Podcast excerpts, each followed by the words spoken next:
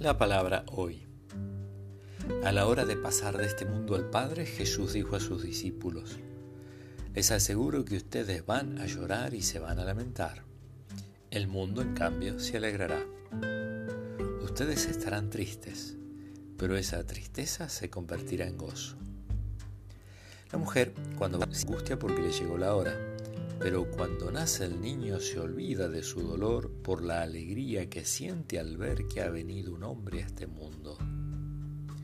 También ustedes ahora están tristes, pero yo los volveré a ver y tendrán una alegría que nadie les podrá quitar. Aquel día ya no me harán más preguntas. Del Evangelio de Juan, el capítulo 16, del versículo 20 al 23a.